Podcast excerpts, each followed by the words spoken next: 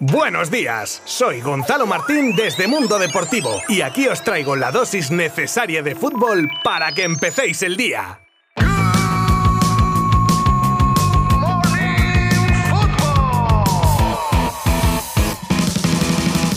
Hola, ¿qué tal? Muy buenas a todas y a todos. En primer lugar, eh, disculpadme la voz, pero es que ha sido un fin de semana bastante intenso en lo futbolístico. ¡Feliz Día de Todos los Santos! Y aquí estamos de nuevo, festivo, llueva o nieve, para contaros lo más destacado del deporte rey, empezando, como no podía ser de otra manera, con los resultados de los partidos de ayer domingo, pertenecientes a la jornada 12 de la Liga Santander. Empezaban la jornada dominical Cádiz y Mallorca en un partido de poder a poder, en el que los bermellones acababan cediendo el empate en el tiempo extra con un penalti que transformaba Negredo. Por cierto, y con mucha polémica con su entrenador al final del partido. Le perseguía un duelo en la cumbre entre Atlético de Madrid que iba a lo campeón y que le endosaba un 3-0 a un Betis que está cuajando un inicio de temporada espectacular, pero fue frenado por los del Cholo con un golazo de Carrasco, al que le precedía un golazo también, pero en propia puerta de Petzela, que en un saque de córner remataba estilo 9 puro, pero en la portería equivocada. Y luego acababa marcando Joao Félix su primer gol de la temporada saliendo desde el banquillo, ya con un Betis muy abierto buscando la remontada que sería inútil. Lo que se llevó el Betis, bueno, el Betis y el Atlético y todos los que estuvieron en en el Wanda. Fue un diluvio universal en la segunda parte que madre mía. Luego jugaban Getafe y Español en un duelo entre colista y medio tablista con pocas expectativas a priori. A ver, un Chelsea City no era, que luego resultó un partido con mucha emoción y con un 2 a 1 para los azulones que con Quique Sánchez Flores ganaban su primer partido de la temporada con dos golazos de Enes Unal que se disfrazaba de Maradona y uno de ellos, vamos, candidato a premio Puskas seguro con una chilena estratosférica. Y así le daba una alegría a su afición. Y para terminar el día de ayer, plato fuerte con el derby vasco entre la Real y el Athletic, que se quedó en un empate a uno cuando ya todo parecía que los Donostierras se llevarían los tres puntos con un gol de penalti de Isaac. Pero hasta que no pite el árbitro, aún hay posibilidades de que pase absolutamente todo. Y otra cosa no sé, pero lucha y persistencia, el Athletic tiene a raudales. Y así Muniain, el 91, aprovechando un fallo de Remiro, ponía las tablas dejando a la Real con la miel en los labios, aunque durmiendo líder con un punto de ventaja sobre el segundo que es el Real Madrid. Madrid.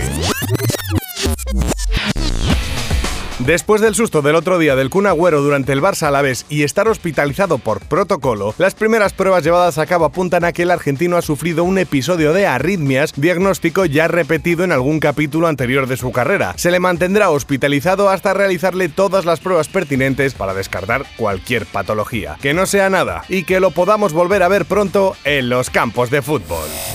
Según uno de nuestros colaboradores de Mundo Deportivo, Luis Canut, Ronald Koeman se habría negado a negociar un finiquito a la baja ofrecido por el Barça en torno a 8 millones de euros y reclamará los 12 acordados en su contrato. Ya es el segundo entrenador que se marcha y tiene sus más y sus menos por tema económico del finiquito. Recordemos que Quique Setién y su staff no han recibido todo lo pactado todavía tras su marcha. Yo soy de los que piensa que si algo se firma se tiene que cumplir, pero bueno, veremos si el holandés accede a rebajar su finiquito o continúa exigiendo que hay en su contrato.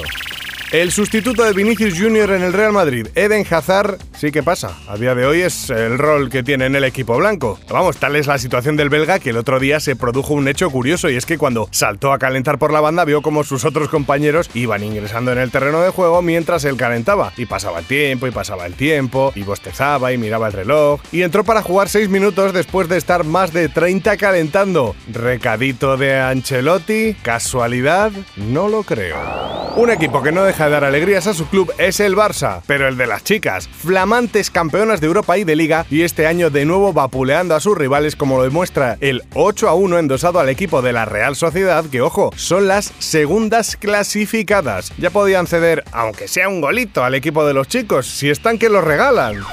El ex del United, Gary Neville, ha analizado el cambio del sistema del Manchester que le sirvió el otro día para conseguir la victoria, aplaudiendo y comentando que el 4-2-3-1 con CR7 arriba debía haberlo hecho mucho antes, que solo hacía falta ver a Cristiano en el partido allí arriba, que parecía un niño pequeño. Y claro, a los niños pequeños hay que tenerlos contentos, ¿verdad?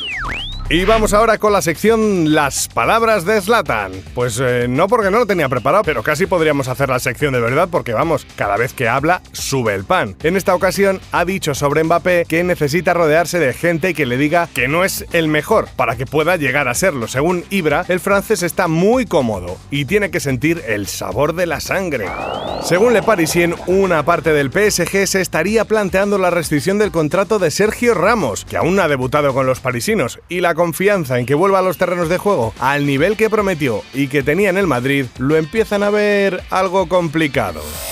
Leo Messi ha dicho que le encantaría ser secretario técnico en algún momento y aunque no sabe si en ese puesto sería en el Barcelona o no, el caso es que en cuanto a la entidad azulgrana sabe que quiere estar presente en ella de la manera que sea con tal de ayudar a que siga siendo uno de los mejores clubes del mundo. Todo por el club al que ama.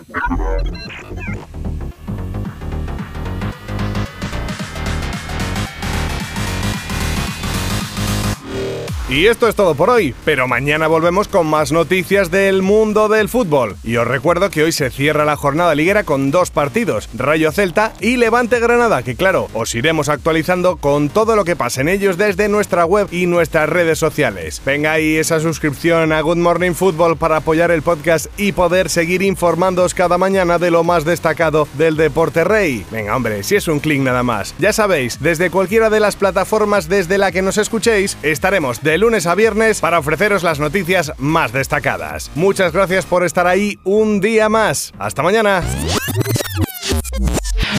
Mundo Deportivo te ha ofrecido Good Morning Football, la dosis necesaria de fútbol para comenzar el día.